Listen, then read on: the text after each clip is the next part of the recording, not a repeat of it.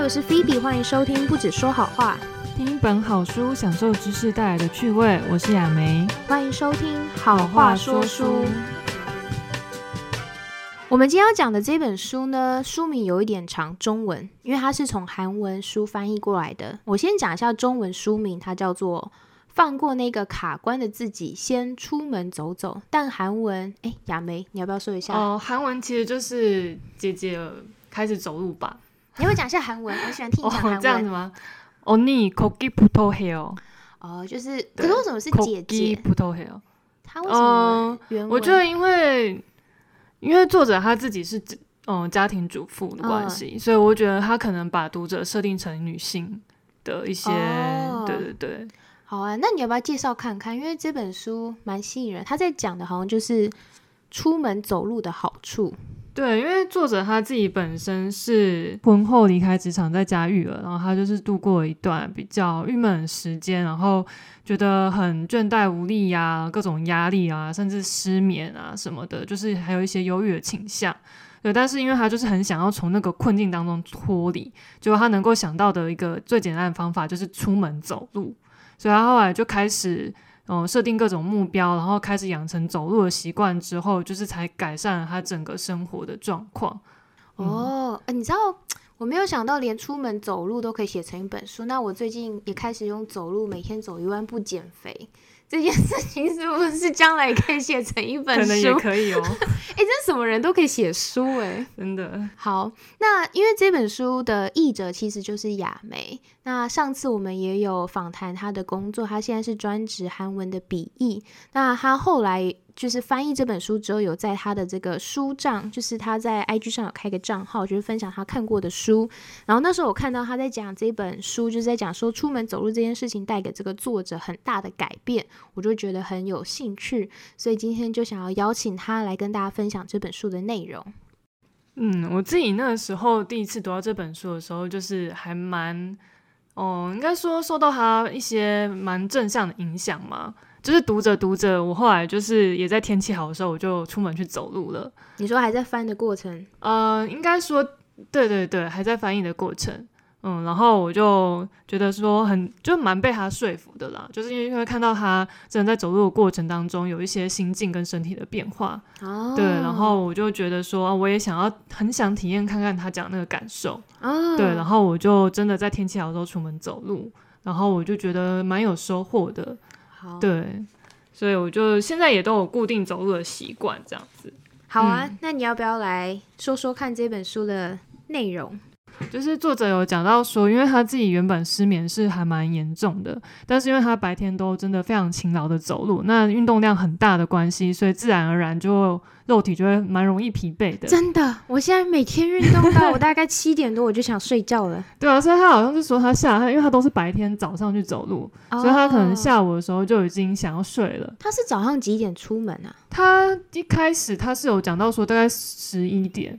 上午的时间对，但是他说他假日会更早，可能就是真的是比较清晨的那种时间会出去。嗯，对，然后所以他走路量蛮大的关系，所以已经到大概下午时间就会开始累了。哦，对，晚上自然就是蛮好睡的。我还以为我最近可能是身体出状况，原来是因为运动太多。好，继续。对，那这是其中一个好处啊，就是已经先改变他生理上的一些哦生理的问题。嗯，对，然后后来是他在走路的过程当中也是。开始察觉生活当中微小那些幸福嘛，嗯，就是可能观察花花草草啊，然后观察自然的变化，他就觉得说，哎，这种小的东西的变化，就是带给他蛮多的喜悦的。我觉得在台北街头走路，大概只能观察到 店家的变化，等这家已经关门，或是。就是要找好发现到一个新的店。哦，我知道。好。对啊，就是他有他其实也有过程，他也有强调说，就是不一定要到很远的地方，嗯，可能你住家附近的公园啊，或者是总会有一些比较适合走路的一些路径，嗯，对，然后就会他其实也除了那些大自然之外，他也蛮喜欢看路上的招牌的，招牌写什么字啊，然后车子怎么停啊，有哪些车种啊，那个品牌，就是蛮多小小的东西，他都会开始注意。反正就是一边走路一边观察，就不会那么无聊了。对，然后他在过程当中就被疗愈了，这样子。我有发现，因为每天真的要走那么久，就是把散步当运动，其实最大要克服的是无聊这件事。哦，对。如果像我都会从北车，然后直接下班走路到公馆。但是有一段距离，大概走一个多小时。可是你每天走，真的会无聊到不想再走。对，所以他就是在走路的过程中发现乐趣，这样子。嗯，然后我觉得另外一个很棒的地方是，就是因为作者本来是在一个比较忧郁，然后就是没有什么动力去做新的事情的那种那种生理状况当中。对，但是他开始走路之后，他因为在走路的过程当中，其实就是一个独处的时间嘛。所以他其实就是会一直想很多自己的事情啊，或者是身边的事情、生活的事情。然后在他这样子不断的思考的时候，他就是开始看见、更认识自己，然后也找到一些生活的方向。所以他就开始就是做很多不一样的事。例如说，他就把他的他就开始列一个代办清单，他想要把他想挑战的事情，他都记录在里面。嗯，结果他走着走着，他就开始，他就还插班进大学学日文。对他本来就是已经有语言背景，他本来是学那个，我记得是学法文的样子。对他之前有当过法语教师，对，然后他就是本来就已经有一些语言的背景，然后他又想要再多学一些语言，因为他觉得去日本旅游很有趣。嗯，那之前都还没有动力去做这件事情，就他就把他列入这个代办清单之后，他就是插班进大学，然后学日文。然后后来还去参加马拉松啊，然后到海外生活一个月，然后就是爬韩国的高山等等的，就开始去挑战很多新的事物。这跟我们上次录呃雨乔讲的那个失智生活的书有一个共通性。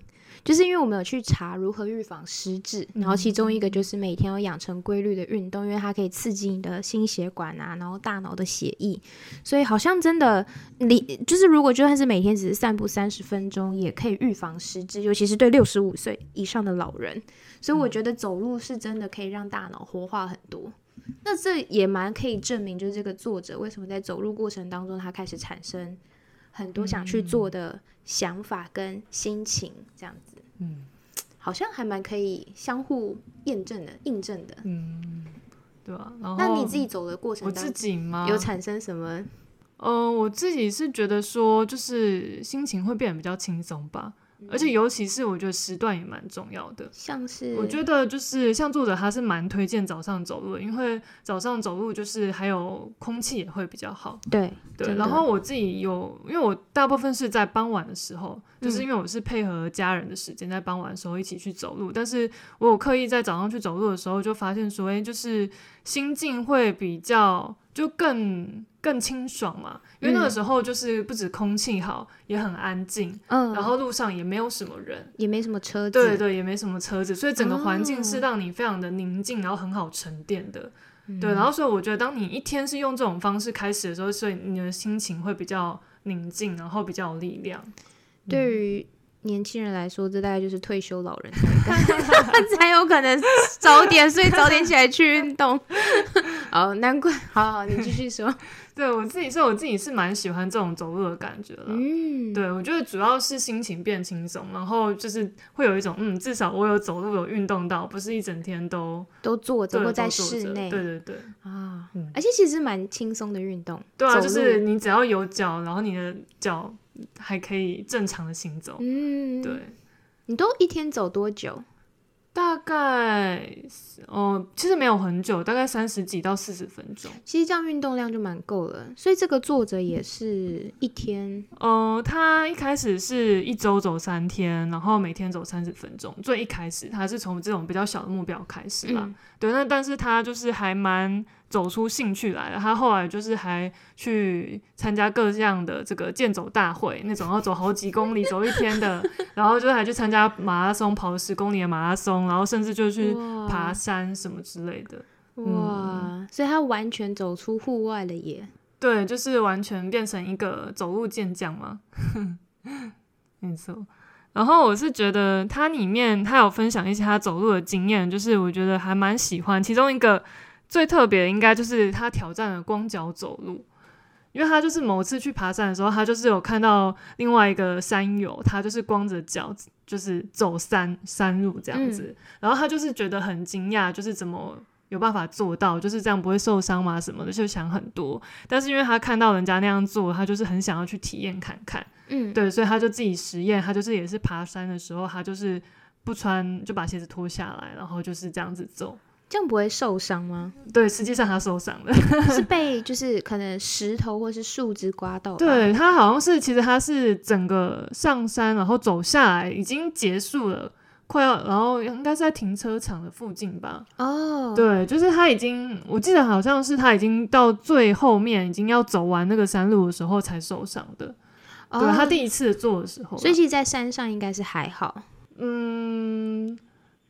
呃，其实也是蛮需要注意的，嗯，对，但是所以他觉得说赤脚走路的好处就是说你会更专注在那个走路的当下，因为你要很准、很仔细的看你前方的路有没有什么危险的障碍，嗯。所以你会非常的投入在你的运动当中。嗯。对，然后还有就是你脚底这样子踩着地上的东西，得到大自然的刺激，那个也是对他而言有一种刺激兼疗疗效的那种感受吗。你知道，嗯如果要我赤脚走在山路上，我第一个想到的是，如果我踩到一只蚯蚓的 刺激感，会有疗效的效果吗？如果我感觉到我踩到一只虫子，好，没事。但我确实有听过比较有在养生的人说，就是呃，因为现在大部分都是柏油路嘛。然后，但是其实如果我们每天可以赤脚踩在泥土上的话，其实对身体的各方面健康是很好的。好像是泥土里面的什么成分还是什么之类的我是有听说过，就是要放电啦。啊，对对对对，就是你踩泥土的话，可以把你身体的电排出去。好像是类似像对这样，对，这样就不要踩到蚯蚯蚓。好啊，对啊，然后还有作者还有分享另外一个经验，是他去爬山的经验，嗯。就是还蛮酷的是，我也是透过这本书才知道说，原来韩国有一个嗯呃岭南地区有一连串的高山，然后被称作阿尔卑斯九峰。嗯，对，它其实之所以叫阿尔卑斯，就是因为它是九座超过一千公尺的高山，然后就是连在一起的，嗯。所以他们就觉得，哎，这很像阿尔卑斯山，所以叫做岭南阿尔卑斯九峰这样子。嗯。对，然后作者他其实是偶然在网络上看到有人分享，就是爬完这九座山之后，他会拿到一个政府给的一个证书，然后他就觉得说，哇，就是那个拿到证书的那个网友，就是年纪又比他大，然后但是他看起来非常的有自信又健康，哇，对，然后他就很好奇，然后他就是开始不断的去查关于那那个九座山的各式各样的资料，然后嗯。就是一直很想要去实践这个东西，然后就是，但是他又不想要一个人爬山，所以他还打电话问骗了他的朋友，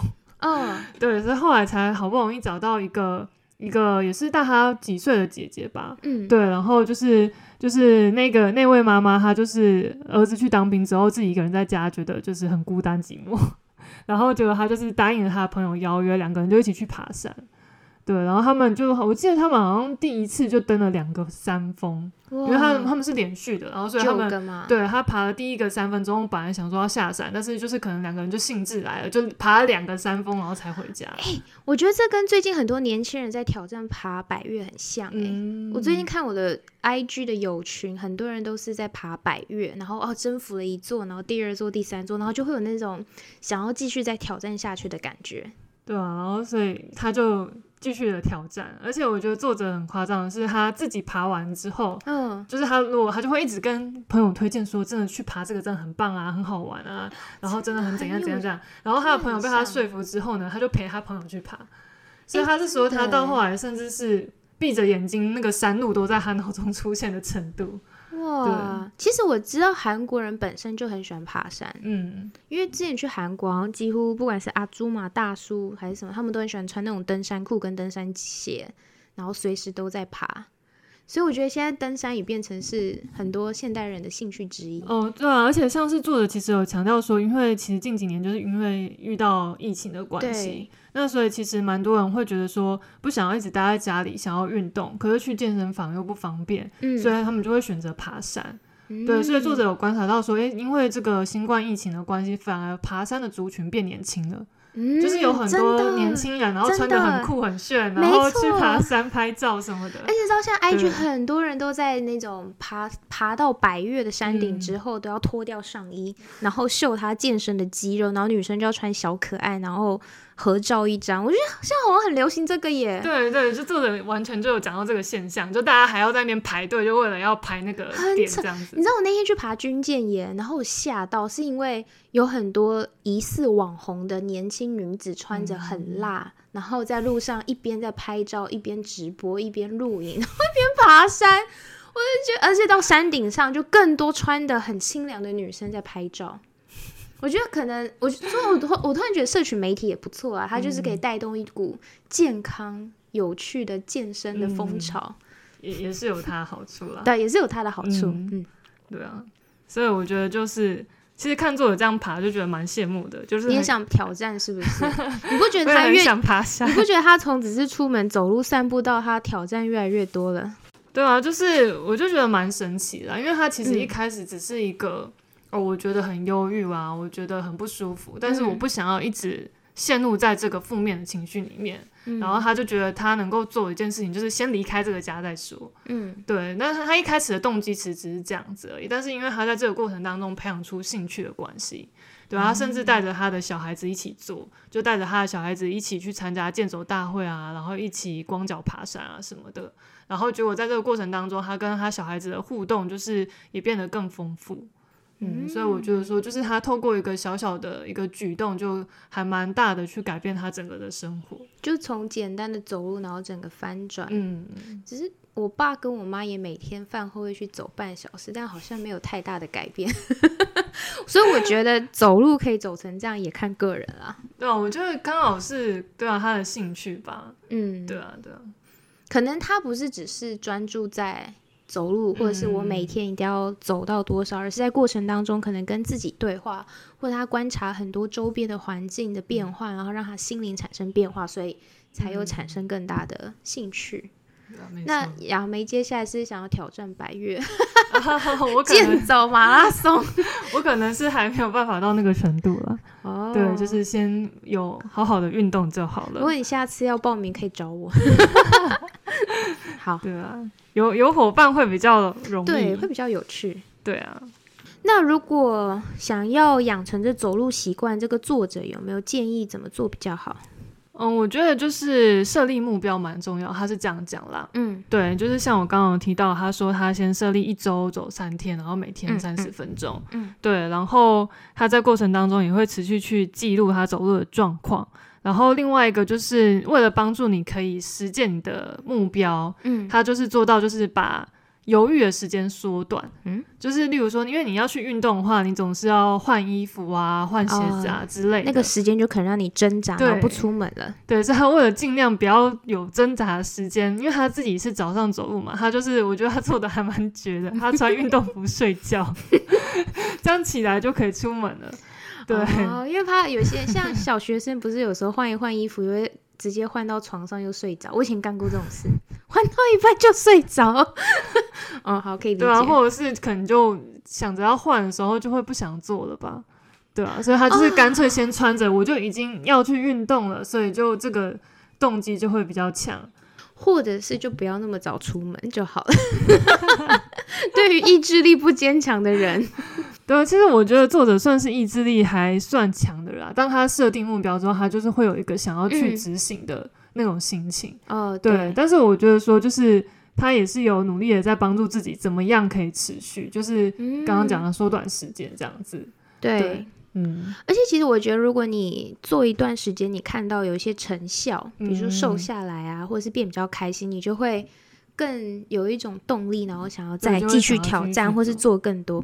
我最近减肥的心得就是这样，你觉得停下一天都觉得好可惜哦，然后看到自己达成一定程度的成果，就会觉得 好，我可以再多走一点，嗯，真的就是你本来都连续啊，如果你这一天空白了，你就会觉得 很罪恶感。对，然后你就觉得不行，我一定要去填满。然后刚好那天又吃比较多，你就觉得 我是不是又会胖回来了？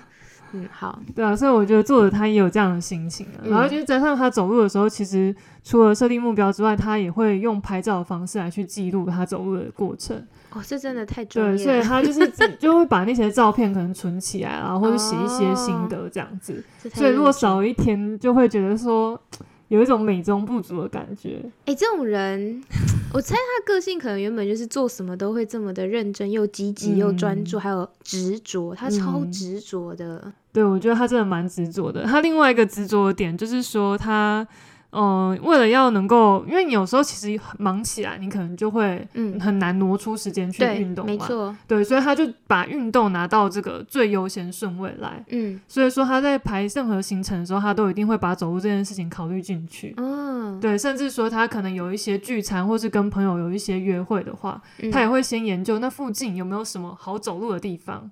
嗯对，先事先调查之后，他就是他虽然开车，但他不会直接开到目的地，他会开到走路的地方，然后用走路的方式去餐厅吃饭，然后吃完饭之后再走路回到就是他停车的地方。哎、这种事我也会做、哎、嗯，就是可能吃完饭之后，就是用走路的到回家，或者是走到比较近的捷运站再去搭车。对啊，所以他就是透过这种方式把嗯走路这个东西，就是融入在他的生活行程当中。哇塞！就像每个礼拜要来雨乔家录音，我都把 这一段路程有一点远，大概要走两千多步，当成是我运动的时间。好，对啊，就是他，他就是这样子陆陆续续的养成习惯的。哦，然后我觉得书里面有一个内容蛮有趣的，就是关于是不是一定要走一万步这件事情。哎、对，因为坊间都是说每天走至少一万步，就是才可以达到健身啊，还有健康的效果。对，但是其实作者他是觉得说，嗯、他是先说根据韩国一个统计的结果，就是其实一般人每天要走到一万步是蛮困难的。对，嗯就是嗯、通常如果是在家里做家事的女性的话，不管在做做再多事情，每天大概都只走平均三千步。嗯，那一般的上班族的话，每天平均是走五千步。差不多。对，但这个还是你有搭大众交通的状况。对，骑车就更少了。对我有个朋友，就是从走路之后有机车之后，他就变得很胖。因为运动量真的会差很多。嗯，对，然后他说，其实就连足球选手踢一场九十分钟的比赛，其实也大概是跑一万三千步左右，走或跑一万三千真步。假的？一场比赛九十分钟，这么少？。对，就是其实没有想象中那么多，哎、这样我觉得宇乔刚刚说 Apple 计步器是骗人的，是真的耶。因为他曾经做一个实验，就是他走二十步，但是计步器显示一百多步。哇，天哪，落差好大，五倍。对呀所以我想说，我怎么可能每天就是这样就随便就轻轻松走到一万步？也是被骗的 对，但但没关系啊，作者说不一定要走到一万步。啊。对，因为他说，根据另外一个统计显示，就是其实每个年龄层是，嗯、嗯需要的步数不一样。嗯，对，他是说，呃，平均来看的话，二十几岁的人一万步是不够的，对，但是三十几岁的人走一万步刚刚好。哦，那就是我好。可是 Apple 计步器会骗我，所以我可能每天没有走到一万。那只好走超过一万，好吧，对啊，然后再来四十四十几岁的人是建议走九千呃九千步，嗯对，然后五十几岁的话是走八千步这样子，嗯对，然后他他他说，因为还要考虑到身体会老化的关系啦，嗯，对，如果你身体老化了，但是你的运动量没有跟着调整的话，就可有有可能反而对身体造成一些伤害。嗯他是这样子建议的。那蛮有趣的一个地方是说，他说其实走一万步的这个东西是当初日本为了要贩售计步器才设计的广告词。嗯、他的说法是这样子啦。哦对，就是为什么这个走一万步会开始流行，可能是从这边出来的。就像我常看一些酒醋的广告或是咖啡，说这个什么什么每天什么红酒一杯很很健康，我都觉得嗯，因为你要卖这个不是吗？对啊，就可能有这种成分成分在里面。嗯，哦，那这本书呢，最后想要跟大家分享的就是说，规律的运动呢，能让人感到快乐，嗯但是也不要小看走路这个很简单的事情，因为其实要克服惰性并不容易的。嗯但是不过，如果你有纪律地专心做一件事情的话，其实会累积很多好的影响。对嗯那另外就是，嗯，我觉得，因为我自己也是看了这本书之后，就是实际出门走路，我觉得也有蛮多的收获的，所以我也是蛮推荐读者可以在这个当下为为了自己做这个出门走路这件事情。对，因为走路这个看起来好像很平凡的举动，有可能可以为你的生活带来巨大的转变。这让我想到我在我们牧师身上听过的一句话，是说小事也是从哎不大事也是从做小事开始，就是你每天一点点累积之后，就可以成就很大的事情。然后像这个作者也是啊，他每天只是简单性的，就是一周三天三十分钟，到后来可以爬九岭。嗯，很强哎，这根本每天都超过一万步了吧？我在想。对，好啊，那呃，蛮蛮有趣的，因为上一本书是预防失，不是预防失智，是失智生活。然后我们提到预防失智，有提到规律运动可以让就是大脑可以活络，然后预防失智。然后接下来就讲到了走路的好处。我感觉我们之前都在开那个健康系列的说书节目。下一本书是什么？帮助大家睡眠吗？对，大家会想听就是如何帮助自己晚上睡得好的书吗？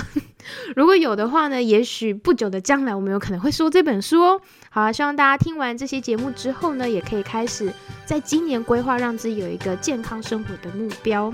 嗯，那我们就下期节目再见了，拜拜，拜拜。